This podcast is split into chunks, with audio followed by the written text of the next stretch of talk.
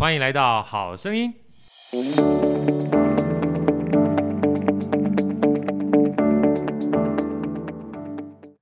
大家好，我是好趣的好哥，欢迎来到好声音。在好哥身边的是我美丽主持人 Elsa，Elsa 跟问好。大家好，我是 Elsa。呃，我们说好声音啊，基本上无远佛界，最重要的关键是透过这个好声音可以。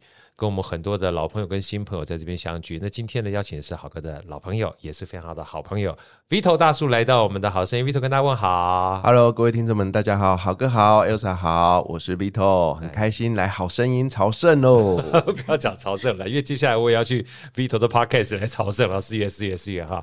然后今天呢，因为 Vito 的关系，还带来了另外一位新朋友。这位新朋友，我们刚刚在节目开始之前也聊了非常多。我相信今天的这个节目哦，一定会干货满满。让我们热烈掌声欢迎胡米老师。大家好，我是胡咪，嗯、呃，非常开心来到好声音的节目。好，好哥好，Elsa 好，各位听众大家好。哎，虎米老师声音怎么这么好，这么这么悦耳啊？一听完之后都觉得耳朵都怀孕了。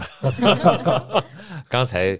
我们才聊了一下啊，才知道为什么胡明老师的声音这么好。待会我们请胡明老师先自我介绍一下好了。好，我们来先请到这个 Vito 大叔啊，Vito 大叔其实我们两个应该是去年的时候相相识的嘛，哈，是那时候因为好说的关系，没错，相识，然后一相识之后就一发不可收拾，啊，就开始相亲相爱到现在，然后因缘际会，呃，好哥不管是我们在脸书上面也好，然后看你的这个 Podcast 也好，然后再看你的报道也好。才发现我们很多人啊，看起来基本上在很自信的光鲜亮丽的表面背后，其实基本上都有很多各种不同的成长轨迹。嗯哼，好哥不想要起起伏伏，我觉得成长轨迹，而且成长轨迹其实都会给我们很多人有各种不同的学习机会啊。所以就像 Vito 来之前，我们前一个节目去访问的话，是来自于台东一个算是早疗的一个教养院啊，叫木星。然后那位老师呢，主任呢，他也是从香港嫁来台湾，你知道，他也是一路跌跌撞撞啊，从来没有想到有一天会嫁来台湾，那也不是因为什么去玩儿干嘛，就是老公随嫁嫁鸡随鸡嫁狗随狗，然后一旦来了之后，在我们台湾留下了非常美好的种子，将近二十多年的时间奉献在这个启智跟早疗发展上面。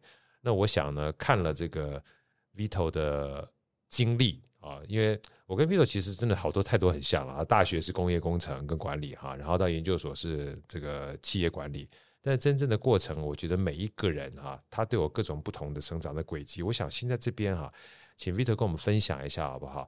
就是其实我相信在四十五岁之前跟之后，你又是两种不同的人生嘛，对不对？虽然我们自己也喜欢铁人三项什么的，但这个东西很多的时候你可能遗忘掉了。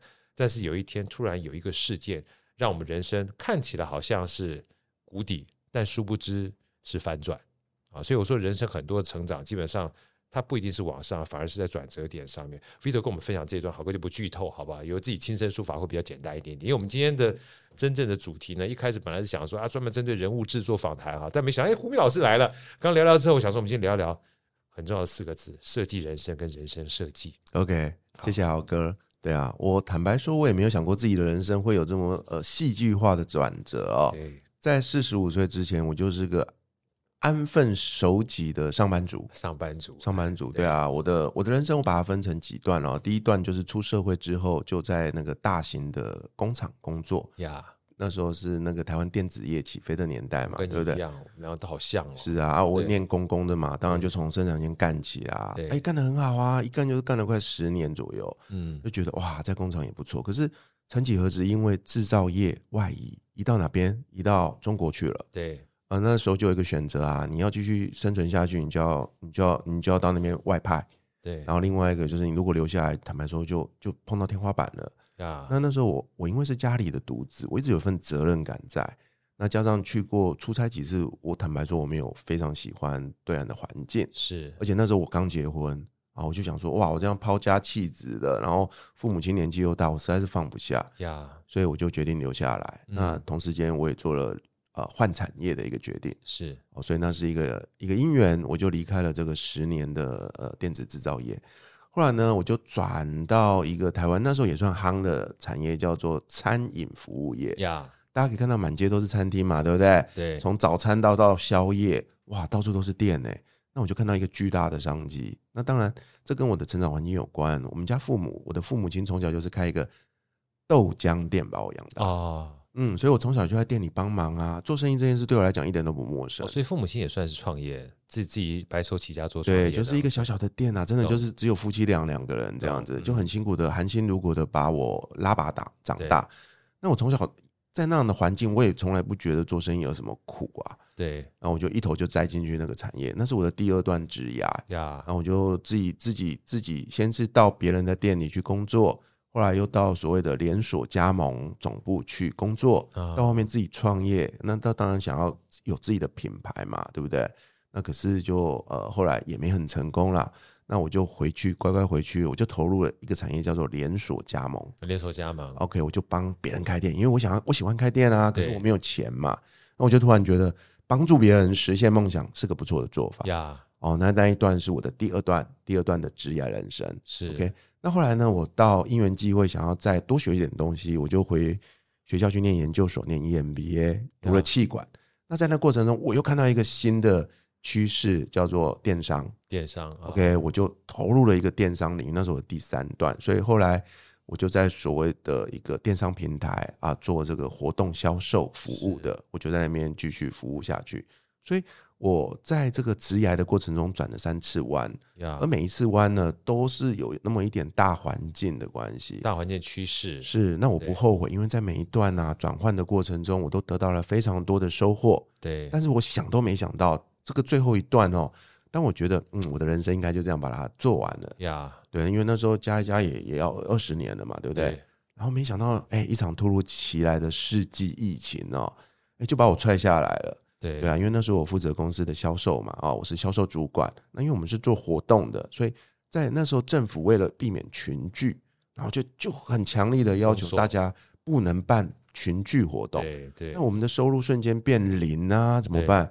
所以呢，才有我的故事的起点。有一天，我的老我的老板突然把我叫到会议说：“哎，Vito，不好意思哈，那个遇到这种事情啊，那公司真的撑不下去了。下去了”对哦，那身为业务主管呐、啊，你应该要负责任啊。哦、那所以他给我两个月的时间去救业绩，六十天。呀，然后救不起来的话，不好意思，我只能请你回家。他很客气的跟我说了啊，最后通牒就对了。对，对那那时候我我没有退路啊，所以我就下定决心，我要好好。征服这六十天，所以从那一天开始，我就每天在网络上写一篇日记，分享我每天做的事情。呀，当然那时候我是用匿名的方法，因为我觉得很丢脸呐。啊，我心里有苦说不出嘛，对不对？结果经过一番努力，很遗憾的，我还是离开了。可是后来呢，我就此就踏上了一条这个呃，我自己都想象不到的道路。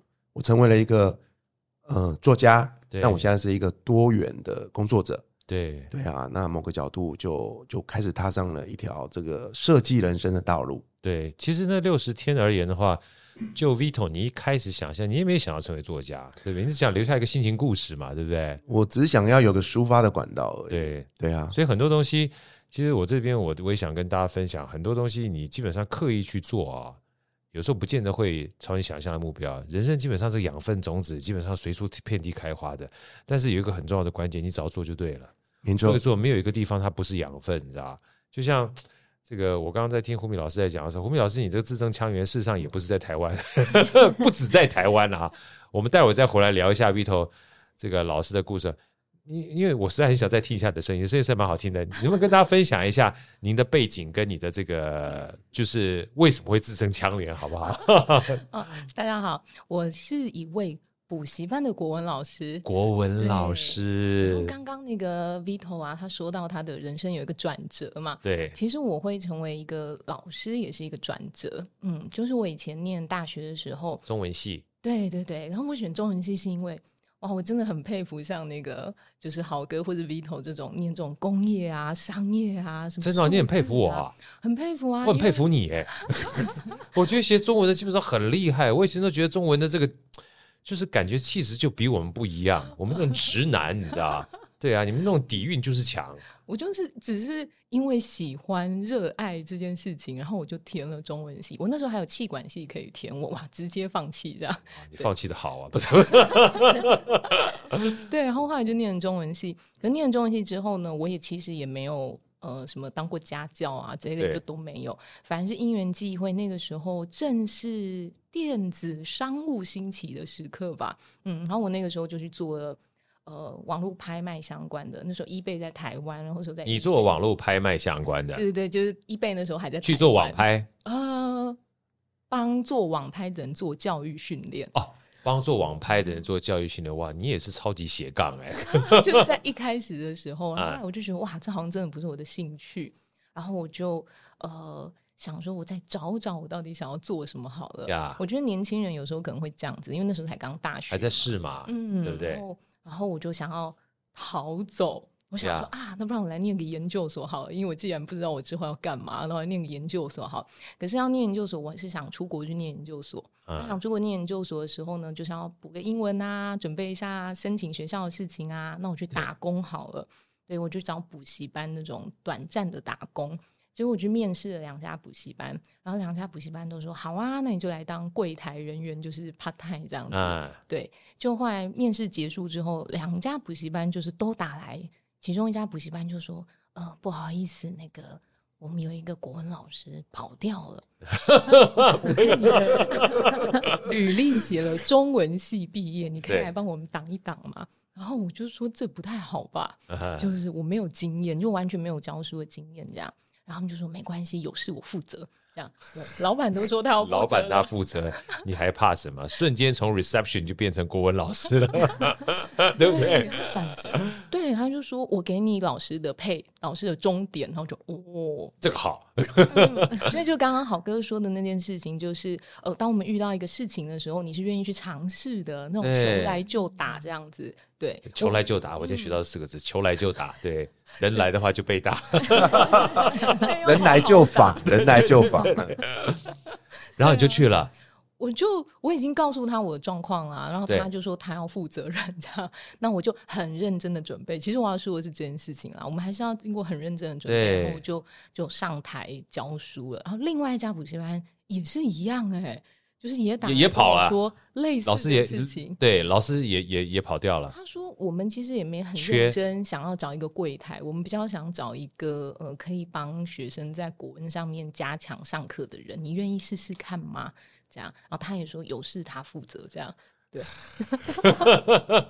他们基本上就是看中你就对了，还透过什么柜台？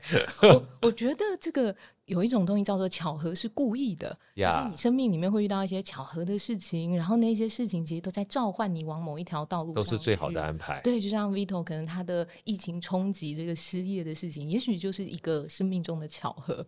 所以我就走上了补习班 国文老师的道路，这样，然后从小小班，然后到变成在全台湾各个地方教这样子。对，就是呃，我们会开玩笑，号称说，就是有自强号停站的地方，就有我上课的地方。然后后来有高铁，就有高铁停站的地方，就会有我上课的地方。这样，对，哇，嗯，所以有一个这样的背景。那后，后来大概教书教了有。我觉得可能是十十来年吧，出头十年出头以后，觉得有点。你有教书十来年啦？我你看起来好年轻哎，看起来好小啊，二十岁。对啊，你不是二十几岁而已啊？就是三岁就开始教。三岁看啊，就是三，人家五岁抬头，你三岁基本上就点头抬头了。对，然后教了，现在要迈向十八年了。哎呀，年轻啊，二十一岁了。对，二十一岁了啊，成年礼，成年礼了。对啊，然后大概在十十年左右，会觉得，哎，真的在那个饭店旅馆起床的时候，就会觉得，嗯，我是谁呀？不知道哪里？对，我现在要往哪里去？这种人生，大哲理，对对对对。然后会有一种对生命的疑惑，哎，其实我没有不喜欢教书啊，可是会就觉得好像少了什么东西。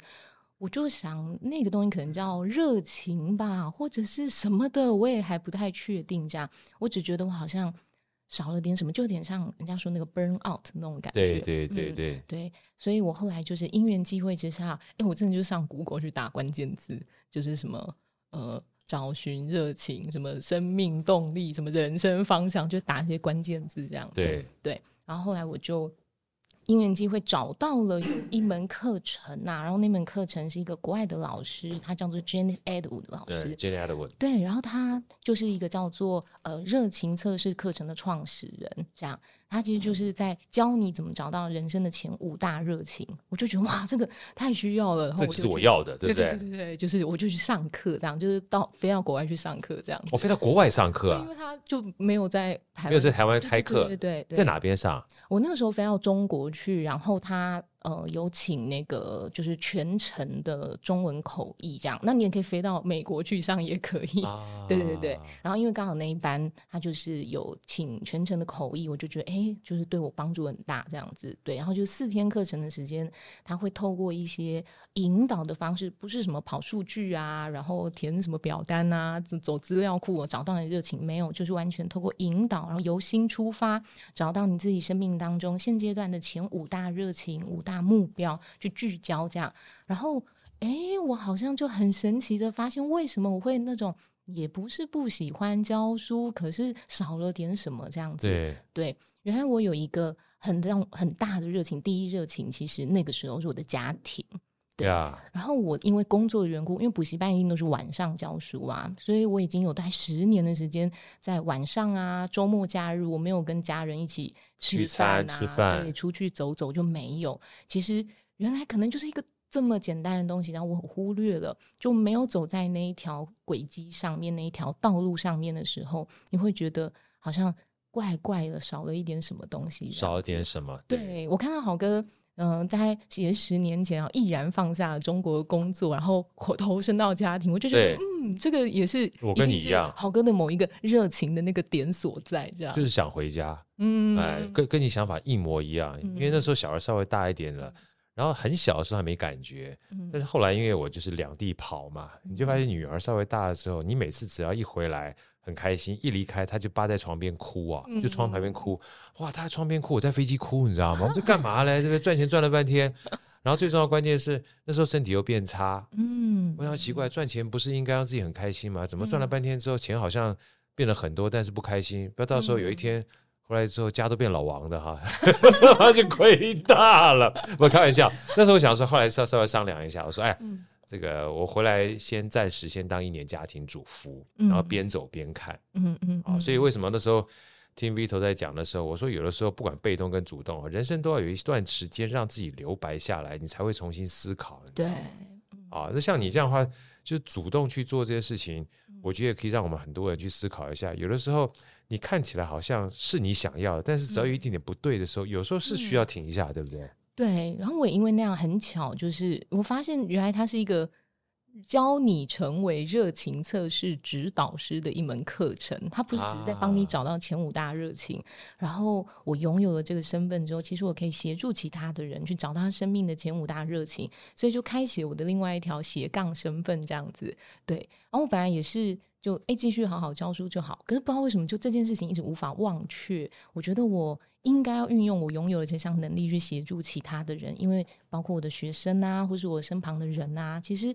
可能到大学的时候还会回头发讯息说：“老师，我想转系啊。”对对，然后或者是说他已经要去求职了，就说我应该要找什么工作好啊？他们真的到了那个时刻还是很迷茫的，可能是我们目前的教育当中稍微有一点缺乏让学生去摸索自己真的热情或者想要什么事。做什么事情的这个空间是比较少的，真的。对，嗯，所以我就觉得这件事情很有意义，需要做这样。那呃，在做热情测试的时候，会发现说，哎，有人找到了生命的热情，可是没有办法继续去做做你这件事情，对不对？对，找到跟找到跟做到是两件事儿。对，有一个很大的原因是因为，哦，我真的可以吗？我真的做得到吗？就是一种自我怀疑。所以就有另外的一个延伸的课程，就叫自信力的课程。哦，自信力，对对对对对，所以找到热情，然后建立自信。嗯，对，或者也可以逆过来，或者说他们两个相辅相成。当你没有那个热情，呃，没有那个自信的时候，你不觉得？你可以往这个地方走，你就一直自我怀疑，或是你本来有点信心，别人说两句话说你可以吗？然后你就觉得哦，对，我不可以。哎，对呢，所以像我们这种厚脸皮的人，有时候还比较好一点，本来就觉得管人家去怎么样，我们就先 做再说，只要自我感觉良好。我就记得那个。我们上次来那个律师娘静如来，她说什么叫做好的时间管理？她说好的时间管理就是你不要太去管别人怎么去管你的时间，你要自我感觉良好就好了。没错，那自我感觉良好，我觉得他是把它分了两段。豪哥在这边借这个机会哈，刚好我们今天胡明老师又说，他自我是不是说以自我为中心，是让你拥有自尊体系很强大，嗯、不要受到别人去干扰你。嗯，因为感觉良好这些，你不用做到什么都完美。嗯，有的时候就是不见得，因为一开始一定不完美嘛。嗯，你要容忍自己不完美，你才有勇气跟自信持续朝完美的方向去努力。我就觉得静茹老师那时候讲很棒，对不对？Elsa 对哈。嗯，我超喜欢的，对啊，对对对，因为我们说那个自信力，其实我们虽然中文说自信力，其实它原来的那个英文叫做 self love，就爱自己，它其实是爱自己。我喜欢，对，是那个自爱、自尊、自重，就是你自信的开始，这样子。哇，太好了，对啊。所以老师，您现在除了国文之外，这两堂课是你非常重要的，跟大家分享两堂课，对不对？对对对对。所以大家如果要上你的课的话，是有只有公开班吗？还是？有一对一，然后有工作坊这样子。好，那方便到时候把这样的一个资讯放在我们这个好声音下面跟大家做分享。可以的，没有问题。可以哈，对，这个我们下次有机会一定要把这两堂不是剧透哈，再多来做分析啊。待会儿我们再做分享。但我们先把这个问题再回到这个 Vito 老师身上，因为他咳嗽咳完了，我都不知道他咳嗽是基本上真的咳嗽，还是故意基本上让我们能够跟胡明老师多聊两句。但是我觉得这个。这个 Vito 就是贴心的一个男人。岳老师，来，我们再回到您刚才啊，想要跟我们分享的这一段，因为我觉得这个四十五岁是一个非常重要的起点。从四十五岁之后，其实开启了，我不能讲斜杠，我觉得是另外一种人生模式。来，我跟我们大家分享一下这段好不好？尤其是在疫情那段期间，这六十天写完这个日记，因为我看了一下这个日记哈，所以。嗯讲白了，给我很大的 shock。嗯，我我觉得真的蛮 shock 的哈。来，这个我我不要剧透，你跟我们分享一下好。我那时候写完的时候，我就只有一个感觉，因为我后来就离开公司了嘛。哦，那你也知道，失业被 fire 的人就有一个叫失业补助金嘛。对，哇，那件事给我一个震惊，因为坦白说，我不是第一次领的哦。对，对，那年轻的时候也碰过几次。对，哎，这次我突然多了一个身份，叫中高龄失业者。Yeah. 因为过了四十五岁就是中高龄失业者。是我突然第一次有那种自己已经。变老的感觉了，你知道？然后呢，当然后来就发生了一些事嘛，我就开始去，比如说给自己休了一个假，因为因为有那个补助嘛，对不对？我就想说啊，那算了，就好好休息一下。然后可是休到一半又很无聊，又跑去学校上那个职训课程。职训课程，这也是那个失业的人可以拥有的权利了哈。对，对，然后呢，在那过程中，哎，我又学到了一些新的东西。后来呢，我又回到职场。然后呢，在这同时间，我又出了自己的第一本书。是，然后因缘际会，我就发生了好多好多好多的事情。然后那时候我就很纠结，说我到底在干什么？就像豪哥说的，活了一辈子，突然间不知道自己到底在干什么。真的，对啊。那我只有一个感觉，就是，哎，我回职场工作好像没有以前那么开心了。我也说不出来为什么哎、欸，应该很高兴对不对？我又回来上班了，又有工作了，又有事情可以忙了，我心里面很开心，心里面就觉得奇怪，好像少了一些像胡明老师刚刚所提到的热情，少了些什么？对不对？对对，对，我跟他认识就是因为我少了那个热情，我才去上他的工作坊啊。对，然后呢，这是我跟他结缘的经过了哦。对，然后后来呢，上着上着，不断的摸索嘛。那那时候我有做了一件事情啊，就是。我那时候想说，我的故事都到这边没什么好写的啊，因为我没有什么类似英雄史诗般的胜利嘛，对不对？你看我被 fire 了，可是我回去了，我又变成一个更厉害、更高的这个叫做主管。主管没有啊，我就我就过得就是很普通啊，我就不想写了。可是那时候有一股很大的力量支持我，就是我的读者们呀。我的读者们呢，就常常会在我很沮丧啊、很久没发文的时候，就会来个私讯说。哎，大叔，大叔，你最近好吗？呀，哦，好久没看到你的文章了，好期待哦，你知道吗？就是他们永远就是会在我想要放弃的那个时候，就像是好哥。我们在这个骑单车要攻顶的路上，对，每次都骑不动了，然后突然在一个转角，你就看到一个陌生人走过来，他说：“加油！”笑脸呢就用有来哦，对不对？哎呦，哎呀，那时候你明明就没力了，你就会 站起来，又抽个两下车，你就是过去了。真的，如果碰到美女的话，自己都觉得自己很强壮才行。哎呀，真的就是这样子的过程，然后就让我一步一步的就继续写到了今天啊，就写着写着，哎，我倒也写出了一些兴趣了。我突然间发现，这趟旅程不是为了我自己呀。好，因为呃，会读我文章的人，都是在我的文字里面找到了一些共通的感触。没错，对，像我就常常收到很多的读者来信说啊，我遇到跟你一样的事了，怎么办呀？或者是啊，我现在工作好不开心哦，你你以前是怎么度过的？然后不知不觉的，我真我变成了一个分享的人呀，我跟他们分享我过去的生命的经验，包含了我此时此刻的纠结跟挣扎。对对啊，而且都是很真诚的，因为我的个性就是不喜欢说说胡乱的话嘛。对，哎，反而因为这样子，我就慢慢累积了一群支持我的读者们。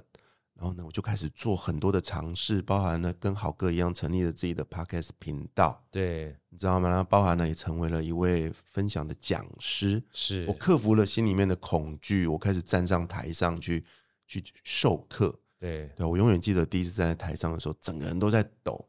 会紧张，会紧张，然后我就很担心自己是不是个呃冒牌冒牌者，我有冒牌者症候群。对，可是就经过这一年多来的这个呃一步一脚印走到现在，我突然发现自己好像还蛮适合做这件事情的。对，那同时间我也去又去上了很多的课程，那其中有一个课就是豪哥刚刚提到的 Design Your Life 设计人生，哦，这堂课很棒。我刚听这个 Victor 讲，Victor 跟大家介绍这堂课程好不好？介绍一下。好啊。呃，其实我们以前在企业服务的时候，对，大家都应该常常听到一堂课，叫做设计思考。设计思考，Design Thinking。对，它其实是从 Stanford 大学来的哦。那它已经有一二十年的历史了。嗯，OK，它的概念很简单，就是每个人都要用设计师的思维。去解决问题。对，什么叫设计师的思维呢？也就是说，我们不是消费者，消费者都是买一些成品嘛，对不对？我喜欢这个东西，这个东西能满足我的需求，我就来去买。可是事实上，每个人的需求都是很 personal 的。没错。当你在市面上找不到满足你需求的产品的时候，怎么办？这时候你就要化身成一个设计师。设计师的目的就是要解决问题的。呀。对不对，所以简单的说，当我今天，比如说举例来说，我跟好哥都喜欢骑脚踏车，Yeah. 我们今天去设备了这个市面上所有的脚踏车，都找不到满足自己需要的脚踏车的时候，怎么办？我们就要化身成为设计师，设计师改用自己的思维去设计出一台属于自己的脚踏车。呀，就这么简单的一个概念。那我们把这样的概念放到这个工作上，就叫做设计思考。对，OK。那这堂课在 Stanford 开了很久之后呢，授课的教授们。突然有一天发觉，哎，这套方法似乎也可以拿来用来解决人生的问题，对对不对？因为学生嘛，学生最大遇到的问题就是书读得很好，尤其是 Stanford 是最顶尖的大学，可是他们往往念到后面要毕业前，不知道自己要做什么。对，这人生搞不好就是个大问题、大议题。是啊，所以就有两位教授哦，他们就决定用这套方法开立了。Design Your Life 这堂课啊，就是用设计思考的这套方法套用到每个人的身上。嗯，那这套课程就叫做 Design Your Life，设计你的人生。哇，好棒的课！对啊，然后呢，那不知不觉的，他们开始推动这堂课，而这堂课竟然成为了 Stanford 大学最受欢迎的一堂课。呀，那这堂课呃非常的出名。那在几年前，在台湾也出了相关的书。是对，那但是比较遗憾的啦，就是说。呃，到目前为止，在台湾，你只有在台湾大学才有机会。如果你是台大的学生，才有机会去上这堂课，因为它是选修科目。哦、选修科目，嗯，对外没有开放，对外并没有开放的。对，然后呢，那除了台大之外，当然就慢慢的复制嘛。就我所知，目前清大也有这样的选修课程。但是其他地方就没有了。那我因缘际会了哦，就是哎，在这个前年底去接受了他们的一个叫做。呃，他们的这个引导员的一个一个训练啊，啊，我就突然觉得，就跟胡明老师去上完，胡明老师去上课是一样的，对不对？对学而优则师嘛，对不对？对。然后我去的时候也不知道，哦，他是一个陪那个引导员的训练，我只是觉得这堂课很棒，因为我看过那本书啊，我觉得有个机会学习，我就去了。去完之后我才知道，那是成为一个引导员的训练。怎么跟胡明老师一一模一样？然 后我就发了一个愿，我就想说，嗯，如果有机会的话，我一定要透过自己的力量，然后让更多的人知道这一门好不容易漂洋过海从 Stanford 大学来的这一堂课程。那恰巧的是，我回头去看我过去人生，包含了四十五岁之后这两年多的个人品牌的发展经历，完完全全就是设计人生这一套方法的的实践版本。呀.对啊，所以我就我就在今年呢、啊，我就目前我就开始在写自己的第二本书。这本书除了延续我第一本书的历程呢、啊，我的冒险故事之外，我也开始透过自己发生的所有事情，我把设计人生这堂课的每个呃最精华的内容，就把它拆解放到这本书的章节里面。我希望它能够变成一本可以帮助台湾每一位每一位职场工作者，不论你是二十五岁。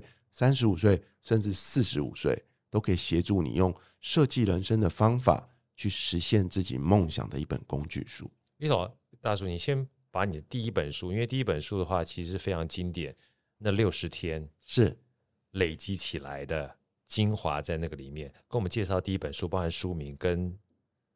里面的精华跟大家分享，okay, 再聊第二本书好不好？我的第一本书叫做《倒数六十天职场生存日记》，这就是我当初开粉砖的名称。当然，我后来的粉砖就改成 Vito 大叔了啊、哦。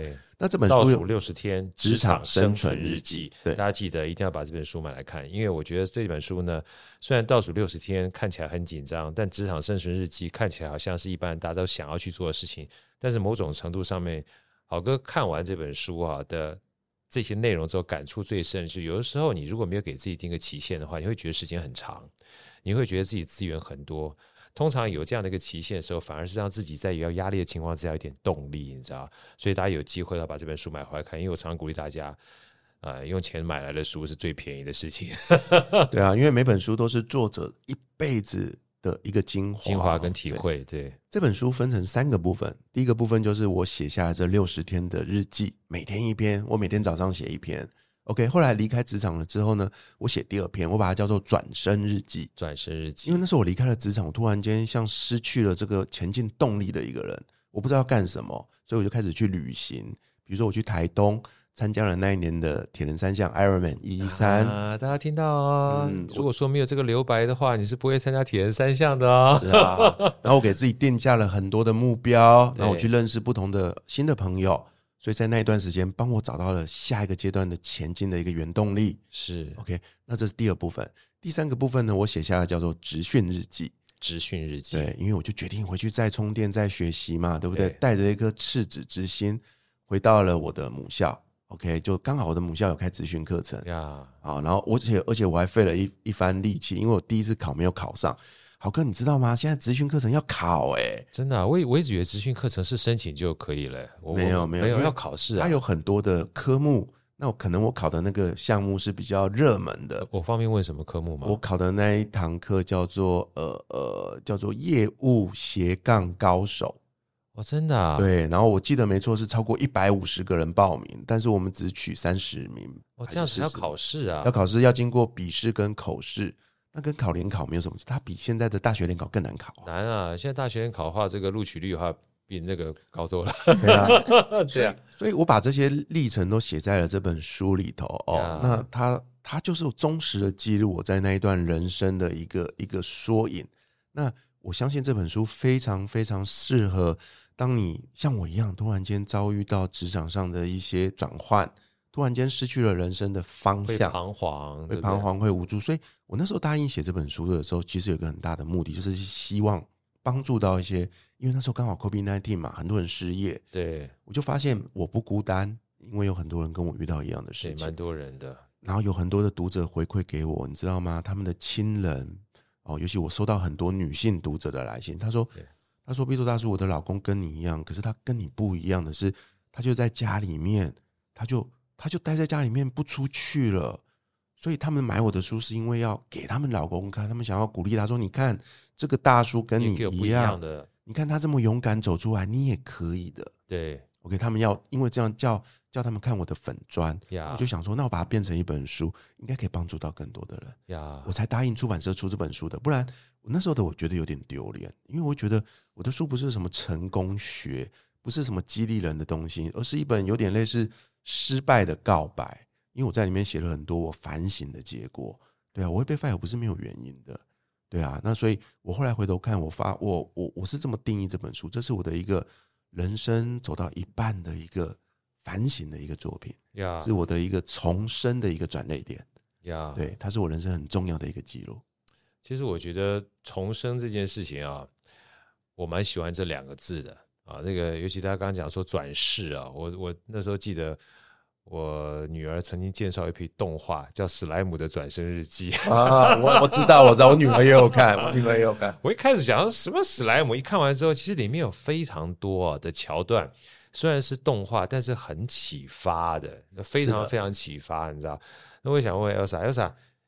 因为你你也是我们这里面算是很年轻的哈，你就你跟这个胡明老师一样，都二十几岁嘛，代表年轻人。年轻人，你先，我我我想问说，像你们你们在你们现在目前或者是在人生过程当中，你有没有觉得你做的什么事情是很有热情，或者是呃顺着别人在做的过程当中，你感受不到热情的时刻，你会怎么去处理这样的一个情况？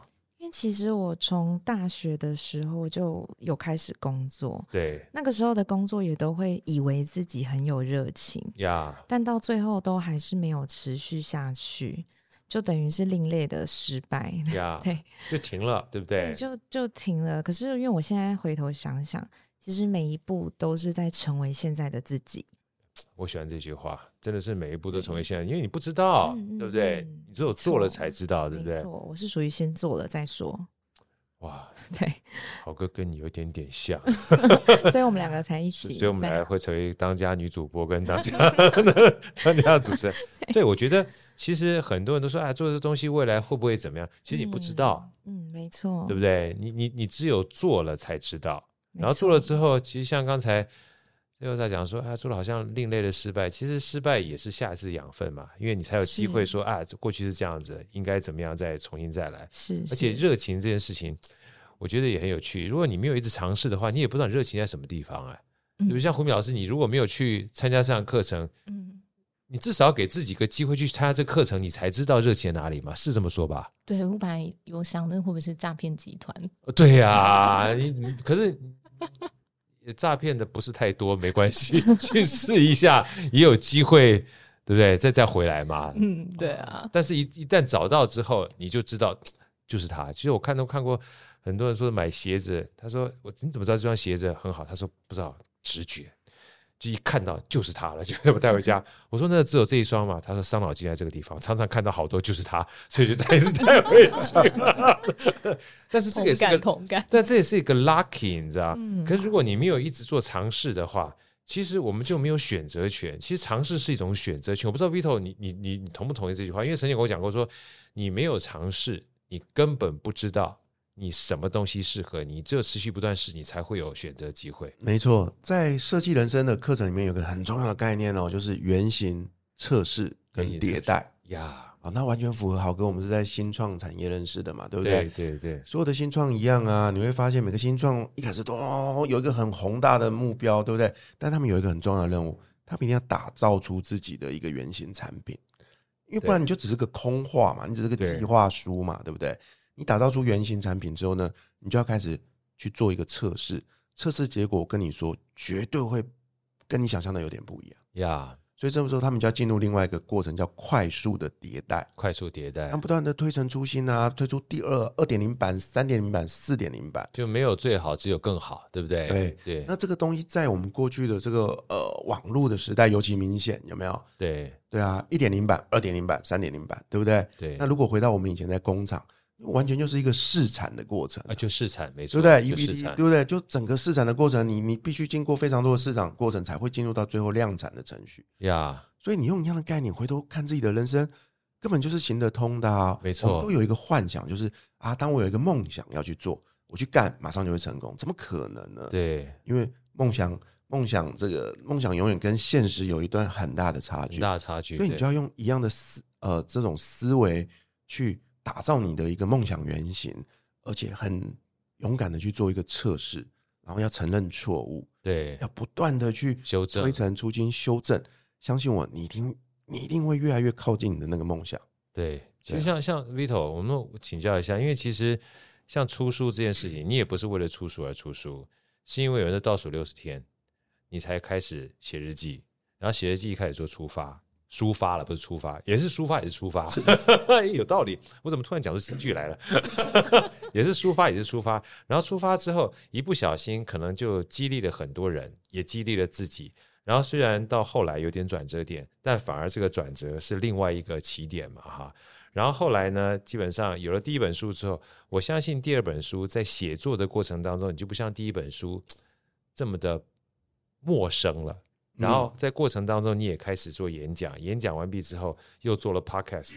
我能不能请教一下，这个 podcast 是怎么开始的，好不好？哦，这个 podcast 很简单，就是出书出了书嘛，我们就会有一个程序叫做嗯打书。对，所以我就开始到各大广播电台啊，然后当然也上了一些 podcast，然后在接受采访的过程中，我突然觉得这件事很有趣呀，你知道吗？那个 feel 就来了哦。对，然后就突然有有个想想一个画面跑出来，就是说，哎，我现在是坐在这边被好哥访问，对，哦，好哥口才真好哦。然后我就直接称赞我嘛，当然当然，直接称赞。然后我就想说，哇，如果有一天呢，我坐在好哥的位置，我在访问，因为我想要访问的来宾，对，那应该是很棒的感觉，对。对不对？所以呢，我就开始在心里面许下一个小小的这样的一个心愿，然后呢，接着呢，我就开始去收集资料。同时间，我透过很多的一场又一场的采访，累积自己的一些信心。对，后来呢，我觉得时间差不多了，我就开始开台了。呀.所以它也是一个这样子摸索。来来，给我们介绍一下 Podcast 的名称。哦，我的节目叫做《粉红地狱辛辣面》。粉红地狱辛辣面，来，它分成三个 part 比较好记啊。第一个叫粉红，第二个叫地狱，第三个叫辛拉面，对不对？分成这叫三数法则比较好记。来跟我讲为什么叫粉红地狱辛拉面？其实基本上反差很大啊，对不对？是啊，这就是一个充满反差的节目。那好哥刚刚在节目一开始，我觉得好哥真的是很帮我啊，没有没有直接说出节目的这个内涵了。因为这节目啊，为什么叫这个名字？反差很大，因为。有两个原因，一个是我的主持搭档，是他是我跟主持搭档的，不像好哥跟 Elsa 是俊男美女哦，我跟我的主持搭档就是帅男美女，对，我是丑男美女哦，对啊，我们都我都自称我们就是这个叫做 Parkes 界版的康熙来了啊，那我就是我就是那个蔡康永，他就是小 S 这样子。对，那我们就是有那么走一点这种轻松无厘头路线。对对，OK，所以我们取了这个名字。那但是这个节目真正的精髓是我们希望反映的是，在每个人光鲜亮丽的背后，都有不为人知的苦涩。是，所以我们取了这个名字。那我们这个节目主要每一集是透过采访不同的来宾，各个领域各个领域很有特色、很有成就或者很特别的一个受访者来跟我们分享。他的生命的历程太棒了，对。那我们到目前为止已经累积八十集了，他好棒哦！好哥接下来会即将成为我们的重磅来宾，请大家拭目以待。好荣幸哦，因为我觉得这个真的是，我其实坦白讲，我很喜欢，就是每一个人不同的生命历程。其实我们当初。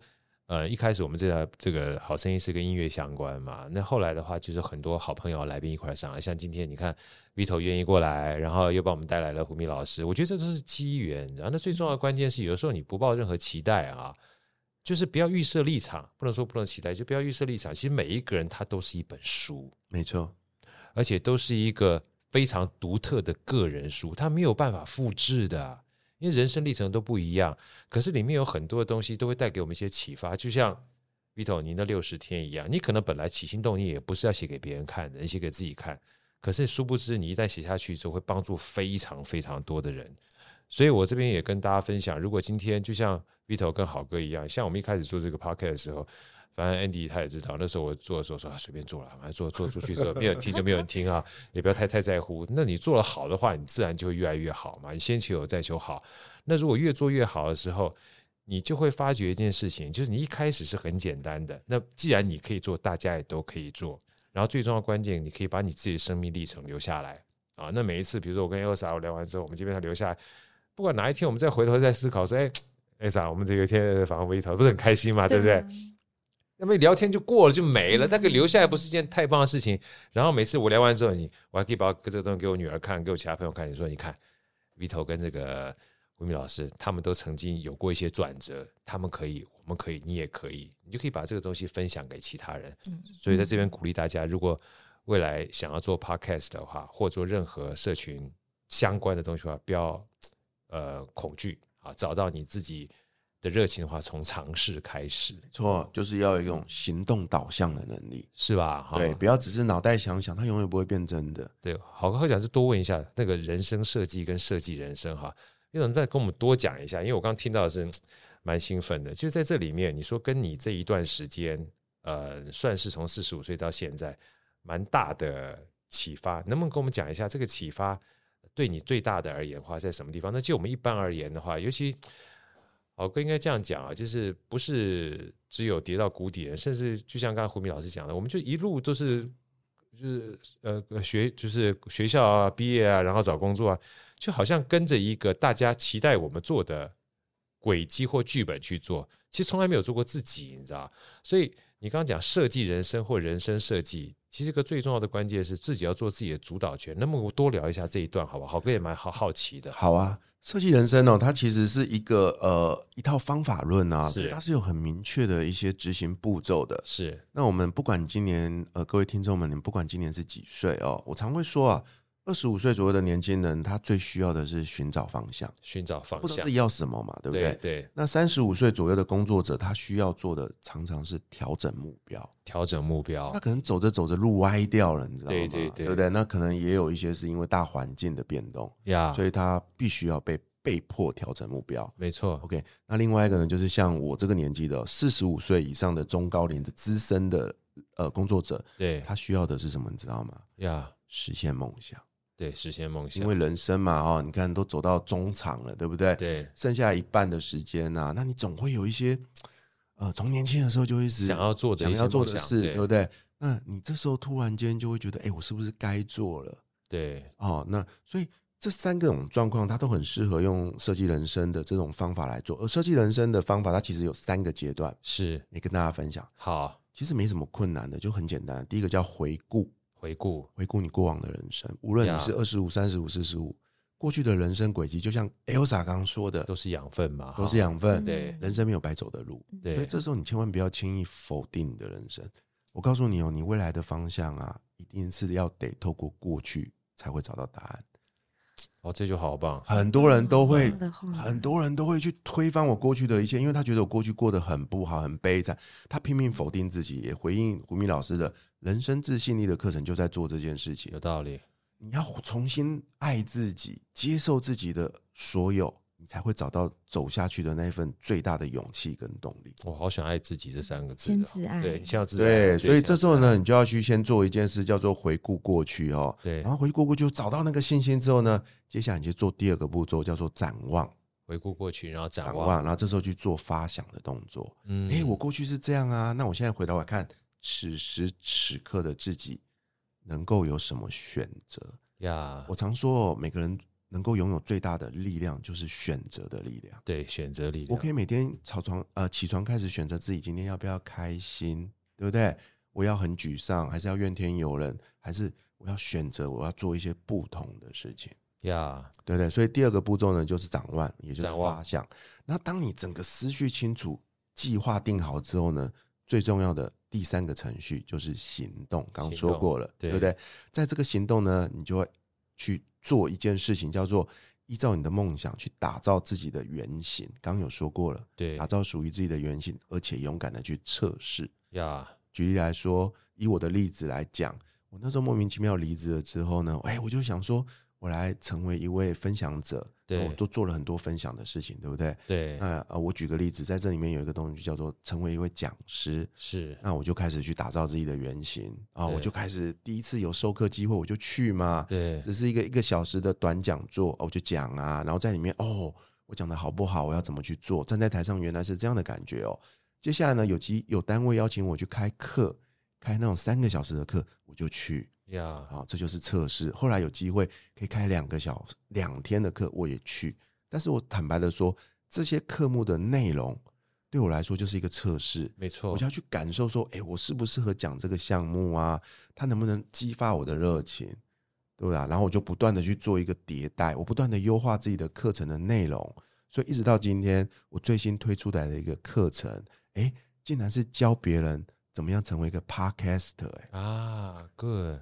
这是一开始我完全没想到的，因为我第一堂课分享的是什么，你知道吗？嗯，就是如何成为一位电商的业务啊，因为那跟我过去的专长专长相关。对，当然我讲的也是很开心啊，可是我必须说，市场市场的回馈对这样的课程没有太大的兴趣，对，因为它比较小众，嗯，对吧？那我当然很很认真的准备啊，所以它现在也是我可以讲的一堂课当中的其中一个课程选择，但是我就放着。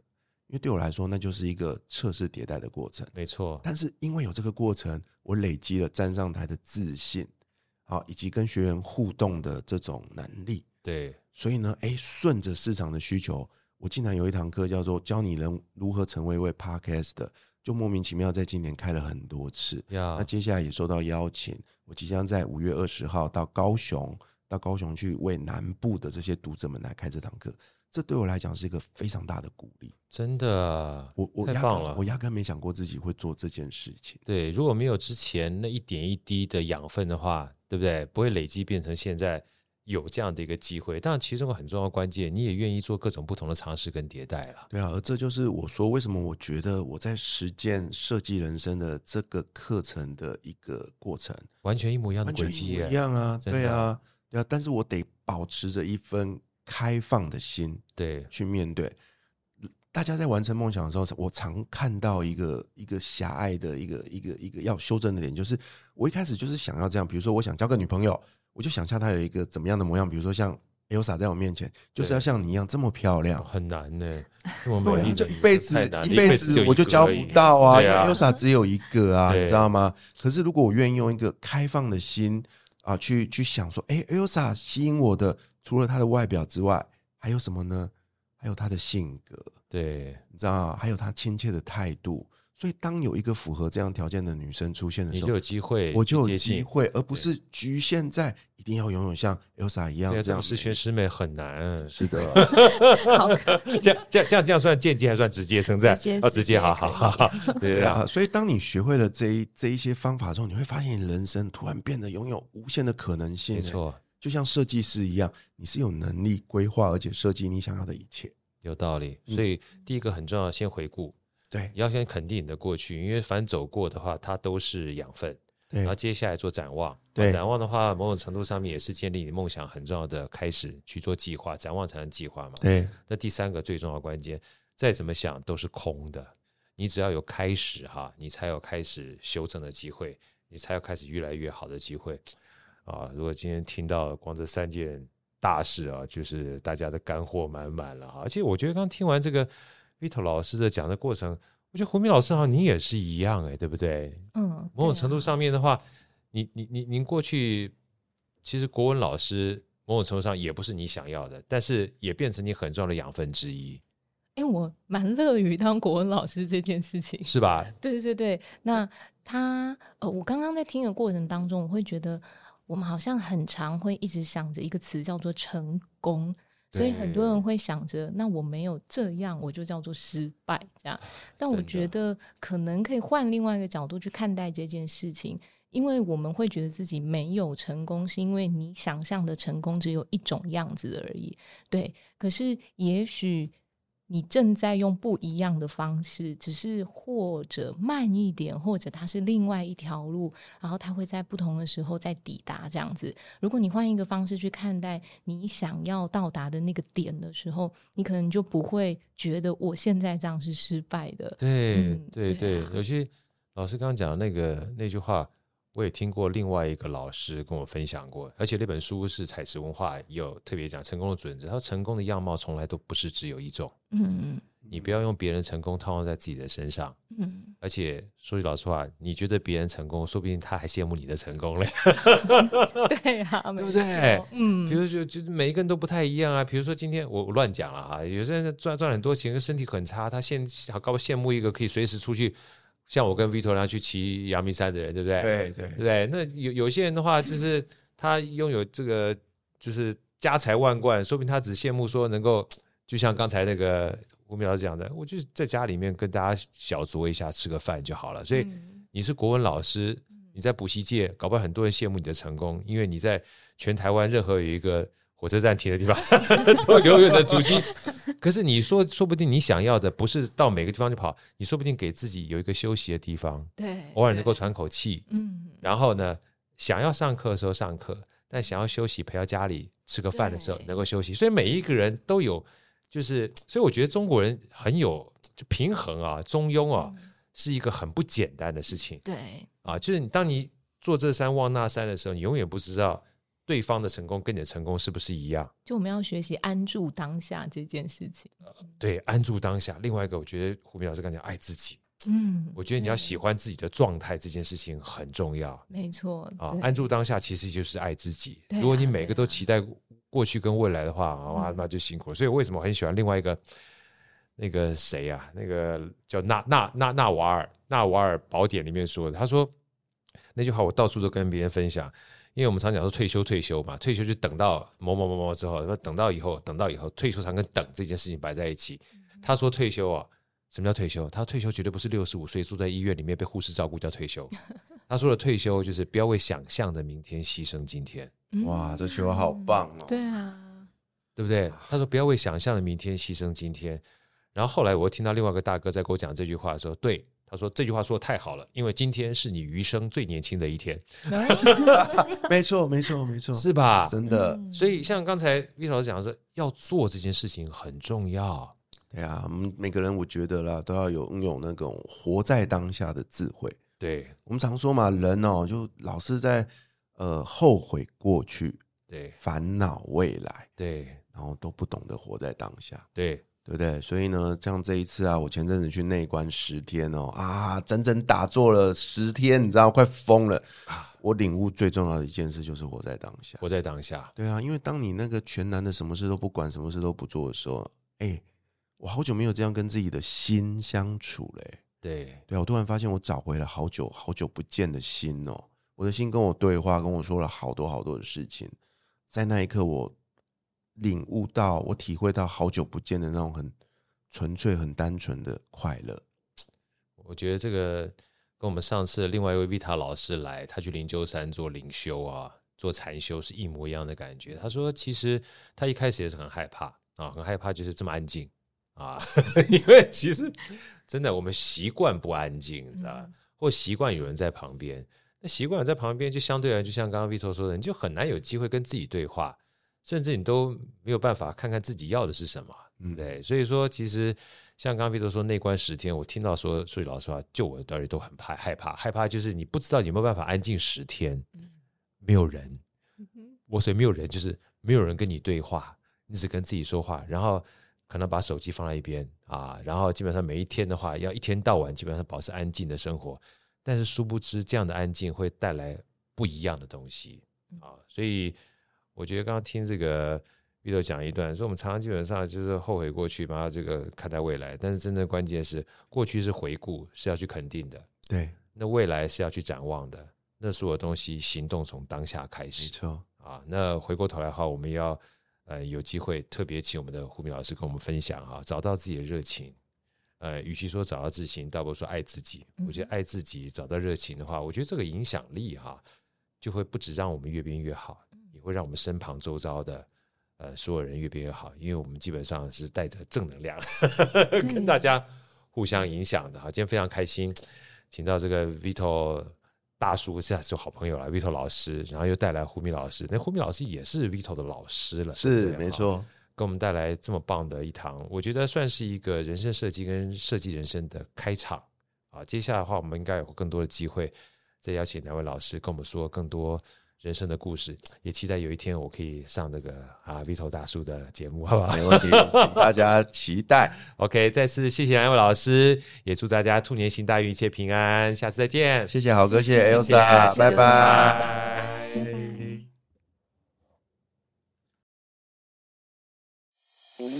好声音，我们下一集再见。